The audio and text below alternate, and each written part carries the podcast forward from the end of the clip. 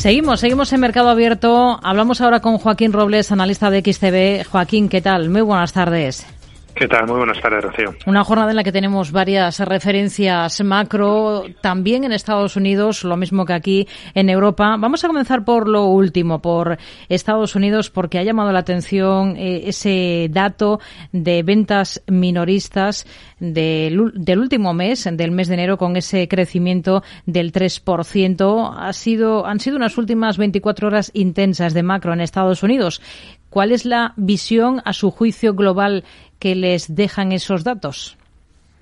Pues es complicado, ¿no? De hacer una interpretación porque estamos viendo cómo las ventas minoristas se aceleraron durante este último mes. También hemos visto unos sólidos datos de empleo recientemente. Esto obviamente es algo muy positivo, ¿no? Para una economía, eh, pero claro, estamos en un momento en el que la Reserva Federal está subiendo los tipos de interés precisamente para frenar la demanda y que se estabilicen los precios y lleguen a ese objetivo entre el 2 y 3%. Entonces, este tipo de datos contrasta con la estrategia que está llevando la Fed. Entonces, ¿qué es lo que puede pasar, que si en el caso de que el consumo y el mercado laboral siguen tan fuertes, podría forzar la Reserva Federal a extender este ciclo de subidas, algo que obviamente pues eh, se recoge ¿no? Con, con, cierto pesimismo entre los mercados de renta variable. Hmm. Eh, por cierto, hablando de la Reserva Federal, esa elección de Lael Brainard, hasta ahora vicepresidenta de la Fed como directora del Consejo Económico Nacional por parte del presidente de Estados Unidos, deja ahora a la Fed con una vacante importante en un momento crucial para la política monetaria en la primera potencia económica mundial. ¿Qué implicaciones puede tener esto? Porque es un momento crítico para la Fed, ¿no? Sí, pero tampoco debería tener implicaciones muy relevantes, ¿no? Al final son 19 miembros. Es verdad que ella era bueno pues eh, una de las más eh, tobis no por así decirlo eh, aunque apoyó las subidas de tipos bueno era una de las que siempre defendía no la posibilidad de ir frenando no y terminando el ciclo de subidas. Veremos quién la sustituye. Quizá como bien dices no cobra una mayor importancia porque es verdad que la Reserva Federal durante los últimos meses está mucho más activa sobre todo en el endurecimiento monetario y un miembro quizás más agresivo pues bueno pues podría generar eh, que hubiera ¿no? Eh, una menor división en este sentido, pero bueno, veremos a partir del 20 de febrero a quién deciden, pero tampoco pensamos que vaya a cambiar mucho ¿no? la política monetaria entre quien entre. Hablaba de macro al principio, comenzando por Estados Unidos. Aquí en la eurozona también hemos tenido algunos datos interesantes, como eh, la producción industrial de la eurozona, datos de precios aquí en España. ¿Con qué visión se queda? Bueno, eh, la producción industrial hemos visto ¿no? que ha caído más de lo esperado obviamente es preocupante, ¿no? Porque este tipo de, indicadores son adelantados, A, lo que nos puede venir por delante y obviamente vemos como la desaceleración progresiva que está sufriendo, ¿no? La economía euro pues nos puede llevar a una recesión durante los próximos trimestres. Eh, la pregunta que se hace todo el mundo es cómo de profunda, ¿no? Va a ser esa recesión.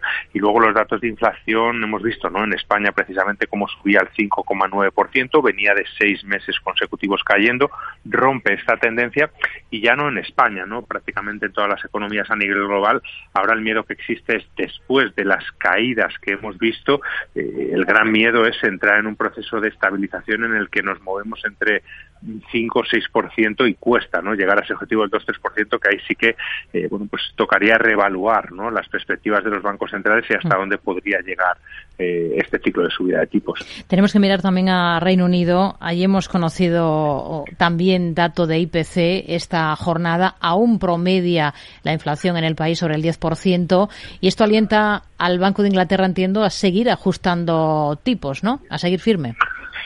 Sí, desde luego que sí, imagínate, ¿no? Estamos hablando de que la Reserva Federal, ¿no? Sacaba ayer un dato de 6,4% y se está planteando extender el ciclo de subidas, pues es que aquí están en el 10,5, ¿no? Muy por encima del objetivo.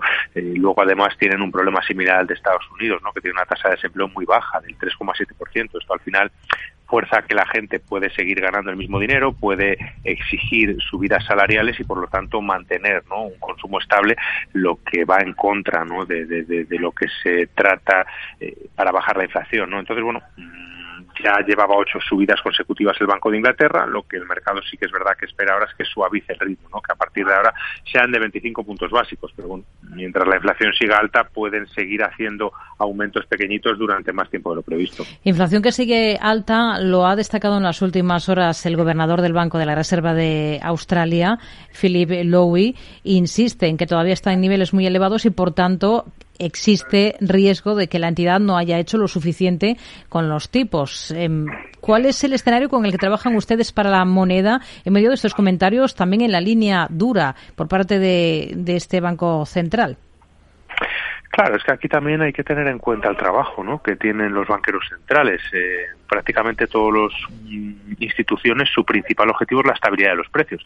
Claro, si tienes inflaciones, récord de los últimos 40 años, en el 4, 6, 8 y 10%, pues al final tienes que mantener una línea dura, porque es que tu objetivo es la estabilidad de los precios. Hasta que no lo consigas, eh, pues obviamente no puedes parar. El problema es lo que conlleva, ¿no? que es una desaceleración económica y deprimir la economía. Al final subes tipos, estás frenando la demanda, por lo que ha sido muy criticado ¿no? El gobernador del Banco Central de Australia, que lleva nueve aumentos consecutivos, pero el problema es que la inflación no está remitiendo, todo lo contrario, está en máximos del último año, en 7,8, y lo que estaba diciendo precisamente la última comparecencia es que va a seguir ¿no? con la misma línea. Eh, respecto a la moneda, es verdad que hemos visto una estabilización, una caída desde los máximos del año pasado, pero quizá esto eh, se haya podido deber ¿no? al movimiento que ha hecho desde el mes de octubre el dólar, ¿no? que se ha debilitado con fuerza y que ahora se está fortaleciendo recientemente, eh, pues ante los últimos datos ¿no? que hemos conocido y la posibilidad de que siga subiendo los tipos de interés de la Reserva Federal. Así que en el caso del australiano contra el dólar norteamericano fijamos ¿no? la zona de soporte en el 0,67 y el objetivo eh, como máxima resistencia en el 0,70. En un momento de notable volatilidad de los precios del petróleo, hemos conocido el informe mensual de la Agencia Internacional de la Energía, mientras venimos de un repunte del pronóstico de demanda de crudo por parte de la OPEP en la última jornada. En la AIE en que el mercado esté bien aprovisionado de crudo, al menos en este primer semestre del ejercicio. ¿Ustedes cuál es el escenario con el que trabajan para los precios del oro negro? Hoy está recortando, tenemos al futuro del Brent para entrega en abril en cotas ligeramente por encima de los 84 dólares.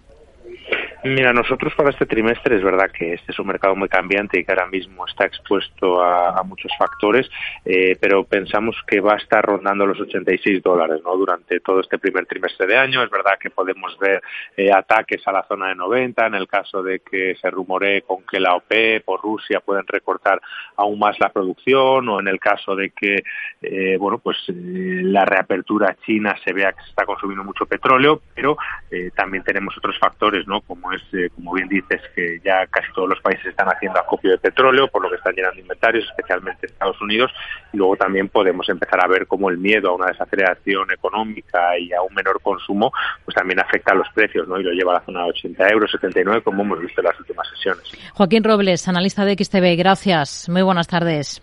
Igualmente, muchas gracias.